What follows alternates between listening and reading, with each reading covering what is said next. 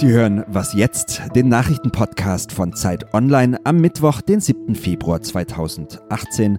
Mein Name ist Matthias Peer. Eigentlich hätte ja schon am Sonntag alles vorbei sein sollen. An dem Tag wollten Union und SPD ihre Koalitionsverhandlungen ursprünglich abschließen. Zur Sicherheit haben sie noch einen Puffer von zwei weiteren Tagen vereinbart, doch auch diese Nachspielzeit ist jetzt verstrichen und eine endgültige Einigung gibt es immer noch nicht.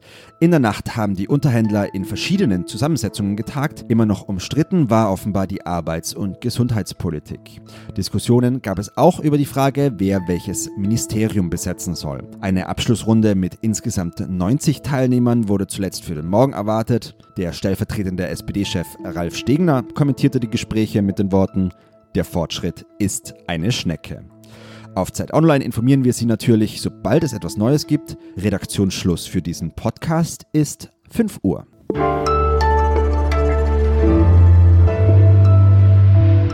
Ich bin Wiebke Nauhauser. Hallo.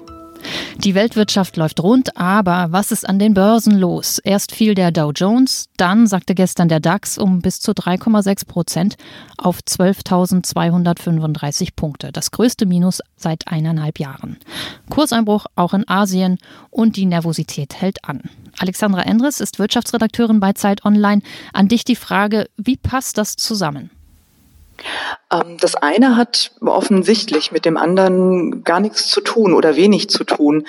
Ähm, die Börsen crashen, weil ähm, den Anlegern klar ist, dass es nicht ewig so gut weitergehen kann wie im vergangenen Jahr zum Beispiel. Also die Kurse sind sehr, sehr lange sehr ruhig gestiegen und jeder weiß, ähm, Börsen bewegen sich in Wellen. Nach dem Aufschwung muss irgendwann auch der Abschwung kommen und deshalb ist im Moment seit, seit Jahresanfang eigentlich schon so eine gewisse Nervosität unter den Anlegern zu beobachten. Das heißt, die gucken auf die kleinsten Zeichen, dass es vielleicht ähm, sich drehen könnte, dass die, die Stimmung sich drehen könnte und sind relativ nervös. Jetzt gab es ähm, Daten, die darauf hindeuteten, Konjunkturdaten, die jetzt nicht sagen, dass der, der Wirtschaftsaufschwung plötzlich zu Ende ist, aber die sagen, na ja, ähm, die Inflation könnte ein kleines bisschen steigen, die Löhne könnten ein kleines bisschen steigen. Das muss noch gar nicht schlecht sein, aber die Anleger sind so nervös, dass sie offenbar darauf ähm, sehr stark reagiert haben. Was finde ich auch ein bisschen nervös macht, ist der Hinweis darauf, dass computergesteuerter Wertpapierhandel, der auch einen Teil inzwischen schon ausmacht, einen Einfluss darauf hat. Also Maschinen können einen Crash auslösen oder was muss man daraus lesen? Ähm, es gibt tatsächlich Analysten, die sagen, Fachleute, die sagen, ähm, diese Computerprogramme haben den Crash am Montag in den USA verstärkt. Dahinter stecken Algorithmen, die ähm, die Märkte ständig überwachen die nach bestimmten Kennziffern gucken, zum Beispiel wie stark der Kurs sinkt oder steigt einer bestimmten Aktie oder womöglich auch, ähm, wie hoch die Inflation ist, wie ähm, riskant das Portfolio ist, was dieser Computer eben betreut. Und wenn bestimmte Kennzahlen sich verändern, über eine bestimmte Schwelle gehen oder wenn die Kurse unter eine bestimmte Schwelle fallen, dann verkauft der Computer automatisch ähm, die Aktien, die er hält. Und ähm, wenn dadurch die Kurse noch weiter fallen, dann können andere Computerprogramme darauf anspringen und auch verkaufen und daraus entsteht dann im schlimmsten Fall so eine Art Spirale. Und ähm, das hat dann auch gar keinen realen Hintergrund, außer dass diese Computerprogramme alle aufeinander reagieren und ja, aus Nervosität alle anderen auch nervös werden. Ähm ja, aber auch wenn der Hintergrund nicht real ist, gibt es einen signifikanten oder vielleicht sogar einen zu beziffernden Einfluss? Es ist noch nicht so ganz klar, wie groß der Einfluss war, den die am Montag wirklich hatten. Es gibt Börsianer, die sagen, er hat durchaus, also diese Computerprogramme hätten durchaus dazu beigetragen, dass es so weit nach unten ging. Andere sagen, na ja, aber auch hinter den Computern stehen Menschen. Die Programme werden auch regelmäßig angepasst an das, was passiert und ähm, hinter diesem sich selbst verstärkenden Effekt müssen nicht immer Computer stehen. Das können auch Menschen sein, die eben auf bestimmte Kennzahlen reagieren und dann Verkäufe in Auftrag geben ähm, oder selber vornehmen. Ähm, zum Beispiel die nach dieser Risikokennzahl gehen und dann Aktien verkaufen. Ähm, das hat dann auch technische Gründe. Das verstärkt sich dann auch selber, aber da muss nicht unbedingt ein Computer hinterstehen. Also man kann nicht ganz genau sagen, wie groß der Einfluss am Montag war. Dankeschön, Alexandra Endres.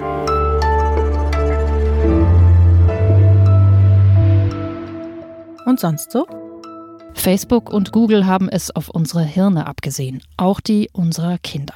Das sagen nicht etwa nur Datenschützer, sondern auch Ex-Google-Mitarbeiter. Mehrere ehemalige Manager dieser Konzerne, also von Facebook und Google, haben das Center for Human Technology gegründet und wollen aktuell mit einer Millionenkampagne, unter anderem auch an Schulen in den USA, verhindern, dass soziale Netzwerke zu stark auf uns einwirken. Und wer könnte das besser als Sie? Thank you. Der Westbalkan bedeutet der Europäischen Union etwas. Sonst würde sie nicht gerade eine Beitrittsstrategie für die Region bekannt geben. Schon 2025 sollen Montenegro und Serbien beitreten können. Und es gibt einen Aktionsplan mit konkreten Handlungsanweisungen, um die Beitrittschancen zu erhöhen. Das klingt doch optimistisch. Dabei sind die Westbalkanstaaten, was Rechtsstaatlichkeit, wirtschaftliche Entwicklung oder Pressefreiheit angeht, eher ziemliche Sorgenkinder. Wir sprechen darüber mit Ulrich Ladurna. Er ist Politikredakteur der Zeit und Experte für die Region. Herr Ladurna, wie gut oder schlecht sieht es denn jetzt für diese Länder aus? Ja, also wenn man das Papier doch liest, äh, das die Kommission veröffentlicht hat äh, zur Westbalkan-Strategie, da spricht sie eine sehr klare Sprache. Sie benennt alle Gefahren und Schwierigkeiten, die es äh, mit diesen Ländern gibt. Äh, gleichzeitig möchte die Union eine Perspektive für diese Länder aufmachen, auch im eigenen Interesse, weil das Argument lautet, wenn wir nicht diese Region stabilisieren können, dann wird äh, Instabilität irgendwann in die Europäische Union hinein exportiert. Und deswegen äh, sagt die Kommission, müssen wir da eine Perspektive aufbauen. Sie hat es verbunden jetzt mit dem Jahr 2025, wobei sie ausdrücklich sagt, das ist kein Datum, äh, in dem dann Serbien und Montenegro beitreten werden, sondern es ist indikatives Datum. Das heißt, es müssen eine Reihe von ähm, Bedingungen erfüllt sein und dann erst kann man wieder darüber reden, ob es 2025 wird oder später. Und wie stehen die einzelnen Westbalkanstaaten denn da? Da gibt es doch ziemliche Unterschiede. Ja, es gibt Unterschiede in den Staaten. Also Serbien und Montenegro sind sozusagen im Erweiterungsprozess am, am nächsten dran gekommen. Dann gibt es natürlich Kosovo, was ein Riesenproblem ist, weil Kosovo äh, un, äh, mit, mit Serbien ungelöste Streitigkeiten hat. Es gibt äh, Bosnien-Herzegowina, das ist fast das größte Sorgenkind. Und es gibt auch noch Mazedonien. Also die anderen Staaten haben größere Schwierigkeiten, aber die Europäische Union versucht, die alle sozusagen mit hineinzuziehen in die Union.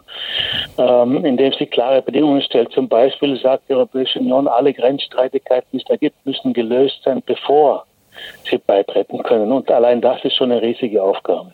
Sie sprechen es an. Mazedonien hat, äh, wenn auch nicht einen klassischen Grenz, aber doch einen Konflikt, und zwar mit Griechenland. Dort sind mehr als 100.000 Menschen auf die Straße gegangen, weil sie nicht wollen, dass Mazedonien Mazedonien heißt. Wie ist das zu verstehen? Ja, Mazedonien ist eine, das ist schwer zu verstehen aus, äh, sage ich mal, mitteleuropäischer Sicht. Äh, äh, man muss wissen sozusagen, dass die ähm, Demonstranten in Griechenland äh, auf die Straße gehen, weil sie unterstellen äh, dem kleinen mazedonischen Staat, äh, dass er territoriale Ansprüche hätte. Natürlich hat Mazedonien in den letzten Jahren vieles dazu getan, um die Griechen zu provozieren. Die haben den Flughafen nach Alexander den Großen benannt und die Autobahn nach Alexander den Großen benannt. Sie haben ein riesiges Denkmal in Skopje aufgestellt äh, von Alexander den Großen. Das heißt, das kleine slawisch sprechende Mazedonien hat sich griechische Geschichte angeeignet. Und das äh, ist natürlich nicht gut angekommen in Griechenland.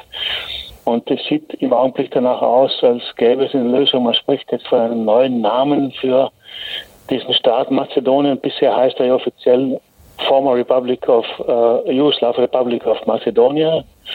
Und jetzt soll er heißen Neumazedonien oder Slavo-Mazedonien oder Nordmazedonien. Aber weil das Wort Mazedonien noch vorkommt, gehen Zehntausende Griechen auf die Straße. Das ist schwer zu verstehen, aber ich glaube, man muss Griechenland wohl als eine verletzte Nation betrachten, die in den letzten Jahren viel gelitten hat unter der Wirtschaftskrise und jetzt sich festklammert an, an solchen Symbolen wie den Namen eines anderen Staates. Herzlichen Dank, Ulrich Ladurna. Das war der Nachrichtenpodcast Was jetzt bei Zeit Online.